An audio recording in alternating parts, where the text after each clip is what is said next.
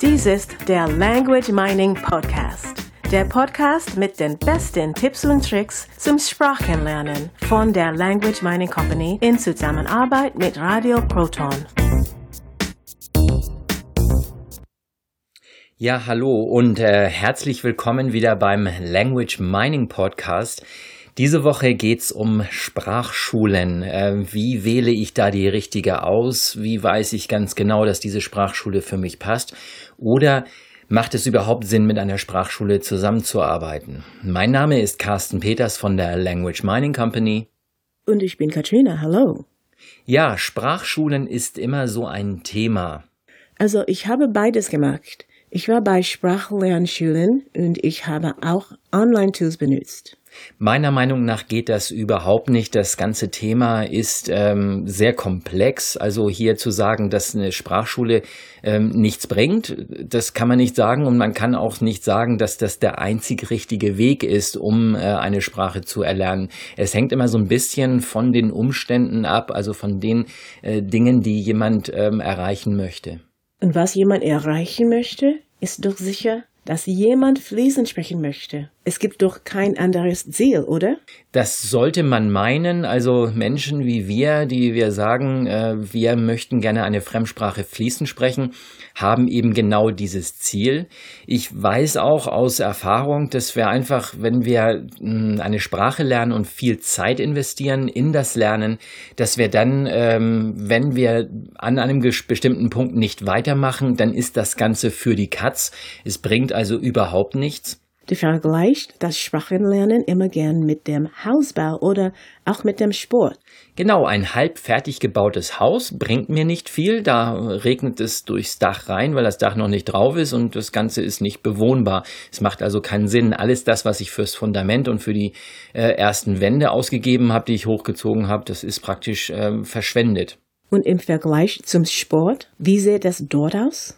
Es ist genau das Gleiche. Wenn ich natürlich ein bisschen äh, joggen gehe und ein äh, bisschen was, was tue, dann äh, werde ich natürlich äh, körperlich ein ähm, bisschen fitter. Vielleicht ähm, ist auch das Gewichts, Gewichtsverlust ein Thema. Also kann ich ein bisschen was an Gewicht verlieren. Nur wenn ich dann natürlich nicht dranbleibe, dann ist das Ganze wieder äh, nicht äh, wirklich zielführend. Der Sport ist hier vielleicht nicht so ganz der richtige, ähm, das, das ähm, sagen wir mal so nicht so ganz der beste Vergleich Bereich. Das mit dem Hausbau passt schon viel besser oder mit einer Universität passt das genauso. Denn ähm, Sport ist etwas, da darf ich wirklich regelmäßig etwas tun. Bei einer Sprache natürlich auch. Nur ähm, ist es so, dass ich beim äh, bei der bei der Sprache kann ich mir es auch mal erlauben, ein paar Monate oder wenn ich eben länger die Sprache nicht spreche, auch wirklich mal ein paar Jahre nichts äh, zu machen. Das heißt, es gibt auch bei der Sprache, die du lange nicht gesprochen hast und die du immer noch kannst. Ja, zum Beispiel Spanisch. Ich bin jetzt äh, schon, schon acht Jahre in Österreich und habe nicht so viel Gelegenheit, Spanisch zu sprechen. Und äh, ich merke dann doch hin und wieder, ja, da, hm, da, da darf ich dann mal wieder so ein bisschen Gas geben. Nur die Sprache ist so sattelfest bei mir. Ich kann praktisch, stelle mich auf die Bühne, halte eine Rede auf Spanisch, ist überhaupt kein Problem, weil ich halt so ein gewisses Niveau erreicht habe. Das bedeutet, ganz egal welches Tool man benutzt, oder zu welcher Sprachschule man geht. Das Ziel ist immer ein hohes Niveau zu erreichen. Genau, und da kommen wir eben ein bisschen zu diesem Punkt äh, Disziplin.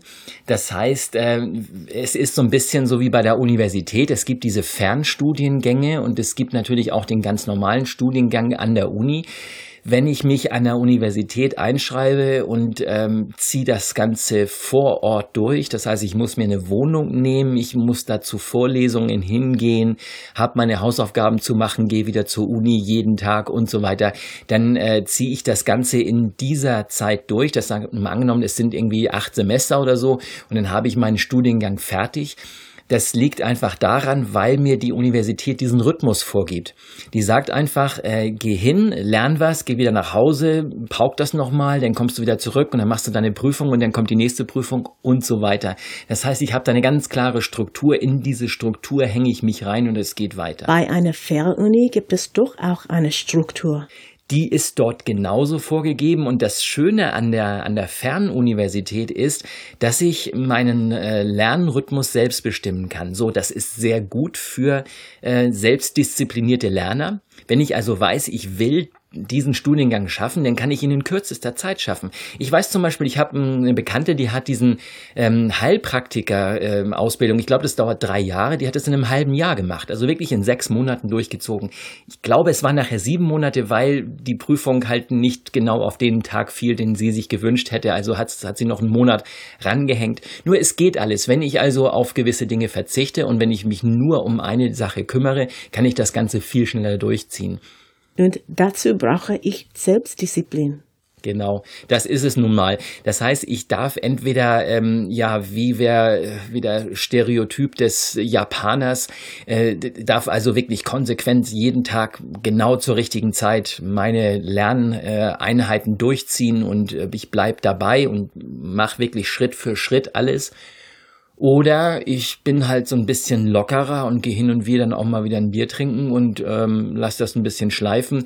Prioritäten ändern sich vielleicht im Leben. Vielleicht bin ich gerade frisch verliebt oder ich habe einen neuen Job oder irgendwas und schon ändert sich so ein bisschen der Lebensrhythmus und dann passt es nicht mehr so ganz rein und es zieht sich dann äh, eine ganze Weile hin. Geld ist natürlich auch ein Thema. Wenn ich viel Zeit zum Sprachenlernen ähm, äh, aufbringe, dann habe ich diese Zeit nicht, um Geld zu verdienen. Das heißt, wenn ich nicht das entsprechende Budget habe oder die Ersparnisse, die mir das erlauben, einfach mal ein bisschen weniger zu tun, dann ähm, ja, dann werde ich irgendwann wieder anfangen zu arbeiten, also mehr Zeit ins Arbeiten stecken, weniger in Sprachenlernen und dadurch zieht sich das natürlich, natürlich ein bisschen länger hin. So, nun aber zurück zum Thema der heutigen Episode. Worauf darf man achten? Geht es nur um die Eigendisziplin? Meiner Meinung nach ist das schon mal der, der Hauptfaktor dass äh, jemand, der von sich selber weiß, dass er nicht so diszipliniert ist, dass dem natürlich geholfen ist, wenn ihm eine Sprachschule zum Beispiel ähm, dir da die entsprechende Struktur vorgibt, ihn äh, auf die Füße tritt, wenn er nichts tut und so weiter. Und äh, das Ganze natürlich auch übers Geld. Das heißt, dass es entsprechend teurer wird, wenn er nichts tut. Das hilft manchen Leuten auch bei, ähm, um eine Motivationsstrategie aufzubauen. Das ist natürlich super. Darüber hinaus ist natürlich klar, der, der Trainer, der persönlich, also der im Klassenraum oder auch bei mir zu Hause, der neben mir sitzt, der mich persönlich betreut, dieser, dieser menschliche Kontakt, der ist einfach zu nichts, durch nichts zu ersetzen. Es ist auch online immer so, so eine Sache, da ist halt immer ein Bildschirm zwischen mir und dem anderen. Das heißt, die Beziehung da aufzubauen ist nicht äh, ganz so einfach. Wir haben also bei beiden Modellen Vorteile und Nachteile und jeder darf selbst entscheiden, was für sie das Richtige ist. Ja, es, es gibt also dieses, ähm, dieses Persönliche, das wäre der ganz, das wäre so, ein, so eine, eine Sache, wo Leute einfach sagen, nee, ich möchte gerne in den Kurs gehen. Ähm, der Nachteil beim Kurs ist dann auch wieder, ich muss mich halt an die Lerngeschwindigkeit halten, die in diesem Kurs vorgegeben ist. Es hat auch viel mit den anderen zu tun, die mit in dem Kurs drin sind. Also wenn die auf einem niedrigeren oder auf einem höheren Niveau sind, können sie mich entweder anspornen, demotivieren oder was auch immer, welchen Effekt das auch immer auf mich jetzt als, als Lerner hat. Ich habe natürlich die Möglichkeit, immer direkt Fragen zu stellen an den, an den Lehrer. Allerdings ist das online alles ein bisschen günstiger auf jeden Fall. Ich kann natürlich auch alles selber ganz alleine für mich machen. Es gibt also sehr, sehr viele Faktoren. Wenn jemand überhaupt nicht weiß, wo er anfang, anfangen soll, was würdest du diesen Menschen raten? Ja, natürlich das allererste, sich erstmal Gedanken zu machen. Einfach mal auf so einem Blatt Papier aufschreiben, was gibt es denn für Möglichkeiten, was sind da so die Vor- und Nachteile. Mal so ein bisschen schauen, was habe ich in der Vergangenheit erlebt, war ich schon mal in Sprachkursen, hat das was gebracht. Auf jeden Fall auch die verschiedenen Sprachschulen mal anschauen, was haben die so zu bieten, verschiedene Sprachlernprodukte testen, auch mal mit Methoden rumspielen. Ähm, kann ich zum Beispiel, würde es mir Spaß machen, nur über Musik zu lernen, also über YouTube Videos zum Beispiel. Und ja, äh, letztendlich, jetzt mache ich mal ein bisschen Werbung für uns. Ähm, Sie können uns auch fragen, also wir machen auch so Sprachlernberatungen, wo wir einfach mal sagen, so und so, ähm, Lerntyp, was für ein Lerntyp bin ich, was macht mir Spaß und, und so weiter. Und dann kann man da das entsprechende Programm äh, so zusammenbasteln, also dass es auf den Lerner passt, der jetzt gerade die und die Sprache lernen möchte. Man kann diese Dinge auch kombinieren. Also zum Beispiel einen Sprachkurs bei einer Sprachschule und einen Online-Sprachkurs oder eine Software? Ja, natürlich kann man das kombinieren und das ist sogar das Gute, dass man das kombinieren kann und auch sollte. Das heißt, wenn ich in einem Sprachkurs bin und natürlich nebenher noch ein paar andere Sachen machen kann, kann ich diese Dinge natürlich immer mit in den Sprachunterricht hineinbringen, um da das, ähm, ja, die Fragen zu stellen dazu, um mich dort einzubringen, um, um weiterzukommen, um einfach noch mehr zu machen. Je mehr ich natürlich machen kann mit dem Lehrer zusammen, desto schneller geht's voran. Und wenn ich da natürlich von außen noch mehr Impulse reinbringe, ist das einfach nur klasse. Wir hoffen, dass wir unseren Hörern helfen könnten. Der Selbstlerner darf also viel Disziplin aufbringen und der Sprachschüler geht regelmäßig zum Unterricht und bleibt dadurch am Ball. Und jeder darf selbst entscheiden. Jeder darf sich mal selber fragen, was das Beste ist, wie es am besten funktioniert. Natürlich auch bei allen Dingen mal so die Kosten zusammenschreiben. Ähm, das ähm, rechnet sich dann schon, wenn ich mir vorher ein paar Gedanken mache. Ich möchte ja ans Ziel kommen und ähm, gerade dieses ans Ziel kommen äh, ist mit vielen kleinen Meilensteinen äh, behaftet und jedes, jeder kleine Schritt kann, muss nicht, kann etwas kosten. Es ist ähnlich wie bei der Universität. Also wir hatten das Beispiel mit der Fernuni. Äh, bei der Fernuni muss ich also nicht so oft hin, wenn überhaupt. Ich kann also das meiste von zu Hause machen. Ich spare mir eine Menge Zeit und natürlich auch Fahrkosten. Äh, bei der Uni vor Ort habe ich natürlich Professoren, die ich fragen kann und äh, ich habe Kommilitonen, mit denen ich kann ich mich wirklich auch persönlich treffen, mich austauschen.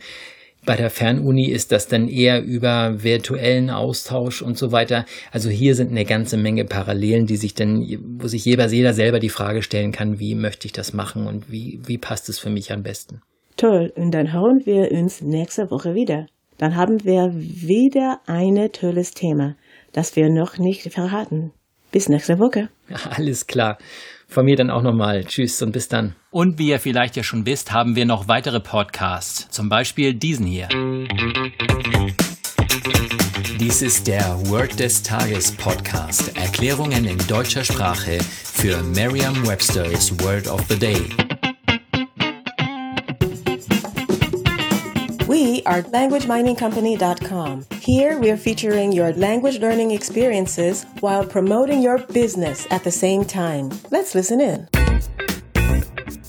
Das war der Language Mining Podcast. Der Podcast mit den besten Tipps und Tricks zum Sprachenlernen von der Language Mining Company in Zusammenarbeit mit Radio Proton. Weitere Informationen finden Sie unter www.languageminingcompany.com und www.radioproton.at.